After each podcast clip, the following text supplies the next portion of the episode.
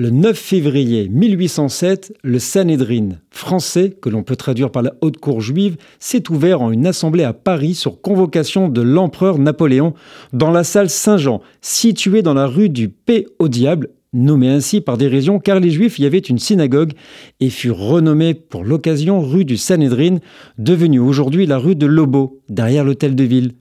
Le Sanhédrin était composé de 71 membres, 45 rabbins et 26 laïcs, tous originaires de l'Empire français et du Royaume d'Italie.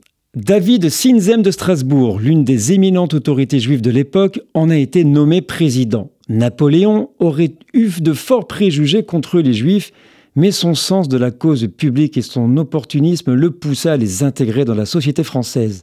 D'entrée, les Juifs désarmèrent la mauvaise volonté de Napoléon par leur manifestation de patriotisme. L'objet de cette assemblée était de convertir les réponses laïques données par l'Assemblée des notables juifs aux questions qui leur étaient posées par le gouvernement en décisions doctrinales qui s'imposeraient religieusement aux Juifs en les rédigeant sous forme de préceptes fondés sur la loi juive. Neuf règlements émis par le Furent confirmés.